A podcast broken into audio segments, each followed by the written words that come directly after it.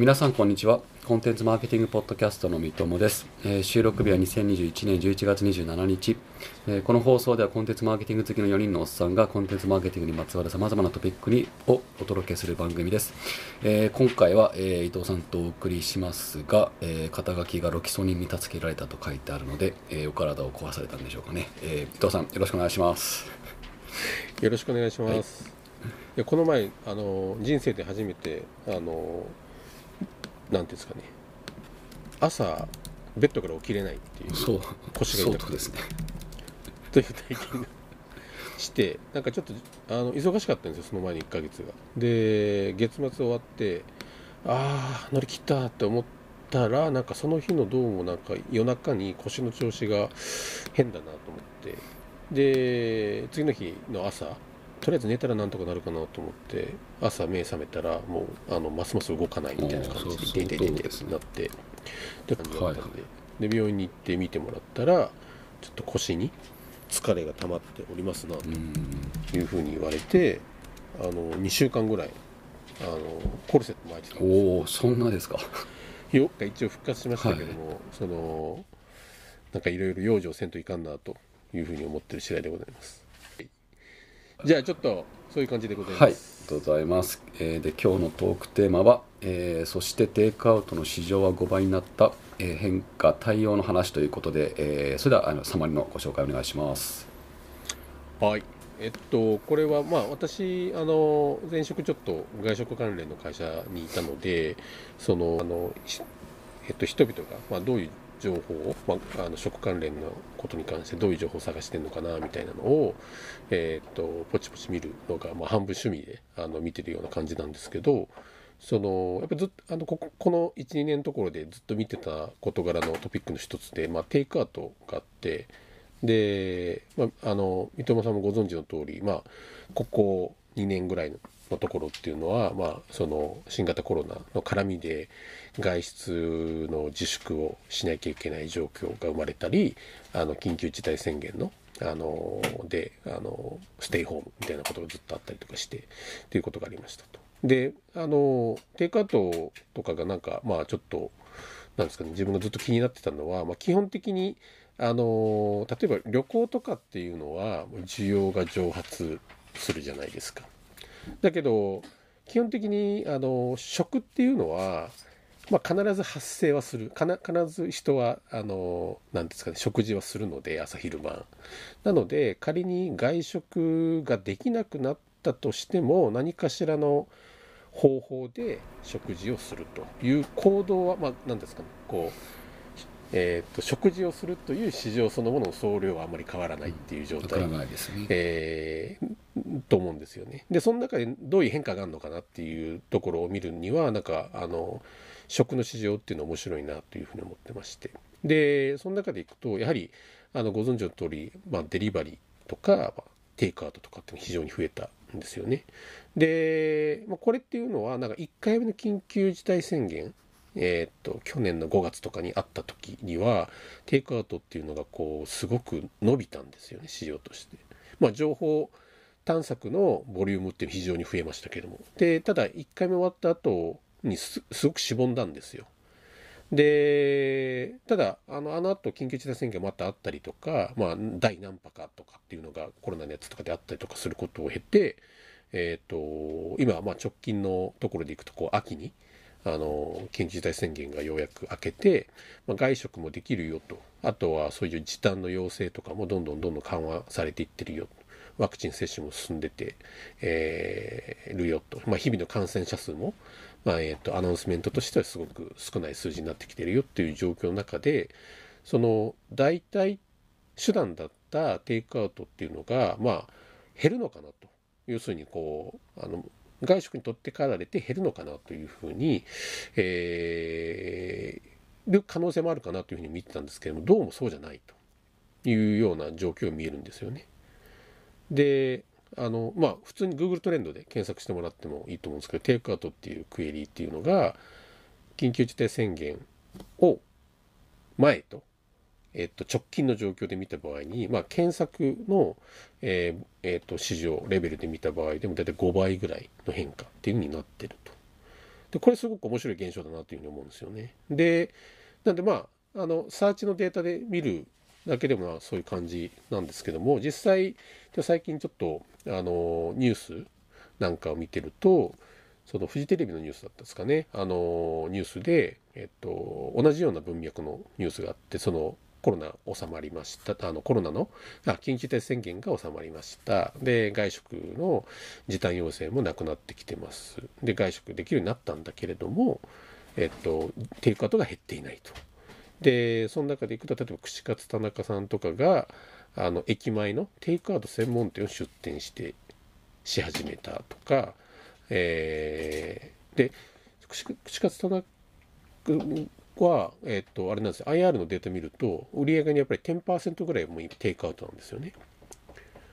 であとはあれですかね。あのこれ IR はないんですけどちょっとエルマガってあのメディアの方に書いてありましたけどそのビックリドンキーの広報の人が言ってた話によるとやっぱりビックリドンキーも売り上げに今10%はテイクアウト。でおそらくそういうところでいくとこう比較的あの大型のチェーン店とかの中でいくと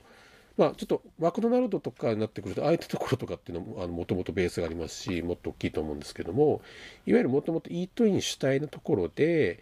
あのブラまあ、知名度が高い。要するになんかテイクアウトしようと思った時にあそこやってるかなっていうふうにすぐ純粋早期で出てくるようなブランド力のあるあのチェーン系のところとかっていうのはおそらくその売上に占めるポートフォリオとして10%ぐらい、えー、テイクアウトっていうのが占めるようになってきてるんじゃないかなっていうのがまああのサンプル数2の中でのちょっと予測なんですよね。でそういったところでいくとやっぱ売り上げのテンパーになるとメインの事業にはならないけどあの多分一つの事業部というか一つの部門にはなるレベルじゃないですか。だからそういった感じでいくとなんか随分変わったよなと。要するにあのっていうふうに思ったりとかするんですよね。なんかなんかそういう感じなんですけども田中せあの三笘先輩なんか思うところってあったりします？あでもなんかさっき伊藤さんになん、あの共有していただいたニュース動画ですかね。あの串カツ田中とかが、はい、あのどんどんテイクアウトあの伸ばしてますよっていう話で単純になんか居酒屋メニューとしてテイクアウトを増やしてるっていうだけじゃなくてなんかもうお惣菜とかにもしてるじゃないですか。だから僕なんか完全にテイクアウトだけでも独自進化をこうしようとしてます、うん、いや本当そうですよね。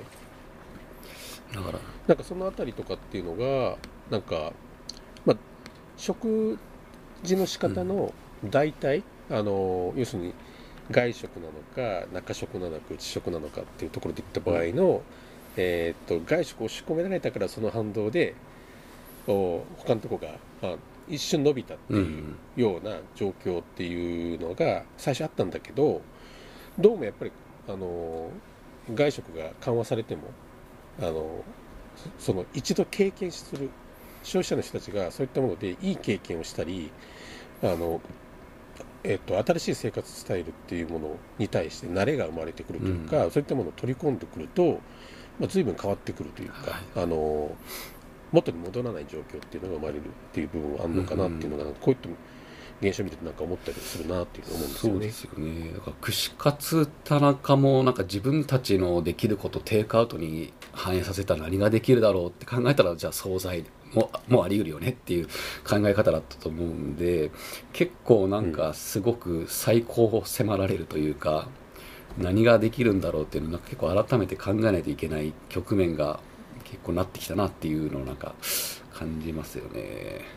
えっと、今回のなんかコロナはいろいろそういった意味でいくとこう強制的に世の中が変わるライフスタイルが変わらざるを得ないっていうところでのそのぱりこう潮目が大きく変わることとかっていうのは、うん、何においてもやっぱあり得ることだとは思うんですよ。はい、でそういった時に対しに、まあ、こう柔軟に変化、えー、の対応ができるかっていうところとかっていうのは、結構大事なポイントだったりとかするのかな、うん、まあ、私なんか好きな言葉でそのセブンイレブンの創業者、はいはいはい、創業者っていうかあれかな。あのえー、まあでも日本のセブンイレブンを、まあ、ある創業したその鈴木敏文さんがあのコンビニのことでコンビニっていうのは小売業じゃなくてあの変化対応業なんだっていう。で変化対応していくのがあのコンビニの本質で小売業じゃない物物を売るっていうふうに、えー、自分たちを定義してしまうと多分、うん、あの違っていてあの消費者の変化に対してあの対応していくっていうのが本質なんだっていう話をしてて、まあ、してる次第なんですよ、ね、まさにそういう状態ですよね。だもうテイクアウトも一回体験しちゃったからもうまあこれでいい時は全然いいよねっていうなるのでもうなんかもう戻らない部分も、えー、あると思いますしなんかさっき伊藤さんがなんかあのトレン Google トレンドの動き面白いよってさっきなんかおっしゃってたと思うんですけど確かにテイクアウトで入れて入力してみるともうあれですもんね。あの去年の4月5月ですごくスパイクして、まあ、今はちょっと戻ってきてますけどでもビフォーコロナよりもう完全に水準高い状態で安定してますよねなんか。いやもうそうなんですよね、うん、完全に大き大きいじゃないですか、うん、なんかだから、まあ、これなんかはすごく分かりやすいところの事例なんだろうなというふうに思うんですよね、でじゃあなんなんていうんですかね。そのでもこのこの時にそういうふうに変化できるところとできないところの違いとか、うん、そういった部分って、ね、いろんな要素あると思うんですね。例えばまあお金持ってるか持ってないかとか、えっと、知名度がその段階ですごくあるか、まあ、テイクアウトだったらすごく証券が限られる部分あるじゃないですか。そのお店に取りに行くっていうことを考えると、そうするとやっぱりなんか第一送金の力ってすごく強いと思うねあの影響力って強いと思うんですけど、うん、あのまあ、そういったところ、まあ、こうあのいろんな観点あると思うんですよね。うん、で僕なんか思うのは多分私も前職行った時にあのテイクアウトのサービスって昔からやってはいる。んですよ、はいはいはい、だけどあの、えー、なかなかほんこう思いっきりこうパワーをかけてやれないような感じの状況に、まあ、いたんですね。それはあの何かっていうと、まあ、ある意味選択と集中をするという中でいった場合に、えー、何に我々こうリソースを集中するのかっていう議論の中でいった場合にプライオリティが下がっちゃった結果そ,、えーと、そこに対して十分な何ですかね、えー、なんですかねこうはなんですかね、こう気にかける状態、うん、まあ、気にかけておくというか一定のパワーをかけるみたいなこととかっていうのができない、はい、で選択と集中っていうのはすごく美しいというか切れ味が鋭い、うん、あの言葉だと思うんですけどもでも一方で一本足打法ででもあるということも言えるとは思うんです別の言い方で。あの別の言い方で言うと、うん、でそこのバランスってすごく難しいなと思っててまあそのえっと、自分なんかそのコンテンツマーケティングの話なんかいきなりちょっと持ってっちゃうけどもコンテンツマーケティングのあの大事なところっていうのはやっぱりそのえー、含みを持たせるっていうところっていうのはすごくあると思っててそれっていうのはある意味こう選択と集中の逆の概念の部分含みがどれぐらいあるのか、はいはい、で変化があった時にこう含みというかこう余剰というかポテンシャルを作っていくことで変うん、変化対応しやすくなる。でそれは例えば資産という部分もあるし、うん、あのあそういうなんか事業アセット的な部分っていうのもいろいろあると思うんですけども、うん、僕はなんかその中でいくと顧客ベースとかオーディエンスのベースっていうようなところとかっていうのがやっぱりその変化対応していく時に一つのキーになる部分だと思っていて、で例えば、まやっぱりこうテイクアウト始めますよとか、あるいはなんかショッピファイ使ってこうあの物販できるように EC サイトを始めるぞとかっていうふうになった時にそれぞれのチャンネルであの何もこうオーディエンスのアセットを、えっと、作っていなかったら、始めるタイミングですでに新規の顧客獲得っていうのをゼロベースで全部始めなきゃいけないですよね。うん、じゃなくてやっぱりベースがあることによって、えっと、新しいあのこう売り方っていうのを始めましたよっていうことをその人たちに伝えられることからスタートができるかどうかっていうのはすごく大事だと思ってて、なのでやっぱりなんか選択と集中とやっぱりその含みを持たせるっていうところと、うん、まあ、そこに対してのこう目をかけておくというか一定の余白余白というよりかは本当にこう一定の投資を持たせておき続けるっていうことが、うん、多分新しいことを起こす時に、うん、あのすごく大事な視点なんだろうじゃないかなっていうふうに思って。ああ確今日。今日この頃ですか。って感じですねはいはい、まあ、確かにそうですよね。あのオーディエンスって形で、まあ、メルマガなりソーシャルなりでオーディエンスのあの資産がつながりがあればあの今いろんな試行錯誤もできますしあこのこういう時になると、まあ、そうですね、だからやっぱりあのジョー・プリッツィがあの全てのビジネスはオーディエンスビジネスだって言ってるとこにつながる部分もあるのかなというふうに思った次第ですね。なるほど。ありがとうございます、はい。あえー、では伊藤さん今日振り返っていかがでしょうか？ちょっとまとめの方お願いします。あそうですね、なんか、あのーテイクアウト以外にも、なんかこういったような事象の話っていうのは、多分いろいろあるんだろうなというふうには思うんですけども、やっぱり、あの企業が例えばオンドメディアをやるとか、企業が何かしらそういうコンテンツマーケティングの施策をやるときのやっぱ難しさって、やっぱり企業ってもともと持っているビジネスモデルがあるうん。要するに出口があるから全ての取り組みとかあのやりあっていうのを全部その既存のゴールの方に収束させていくっていうまあ、力っていうのが当然働くと思うんですよね。はいでそれとある意味ちょっとあのそれと逆というかあの、えー対立するようなところっていうのがどうしてもこうオーディエンスを中心とした取り組みってやってくると、まあ、付加価値作りっていうような部分っていうのがあのあったりもするのでそこをどう整合していくかっていうのはまさにその経営うん。レベルであの必要な部分だと思ってますし、ただそれを中心に事柄を考えられるとすればすごくなんかポテンシャルのあるうん事柄とか変化に強くなるっていうところができるんじゃないかなというふうな、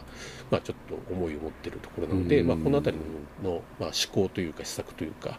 まあ、あの実際の取り組みもなんかいろいろ深めていきたいなと思っています、まあ、年末ですし来年に向けてのあの思いという分も半分半分込めてですけど、はいはいあーなるほど、まあ、確かに。な感じでしょなるほど。あ、まあ、確かにせっかくオーディエンスをこう構築しても落としどころが自社の既存ビジネスの売り上げだけだとちょっとなんか視野が狭くなりがちになっちゃったりしてもったいない感じはしますよね。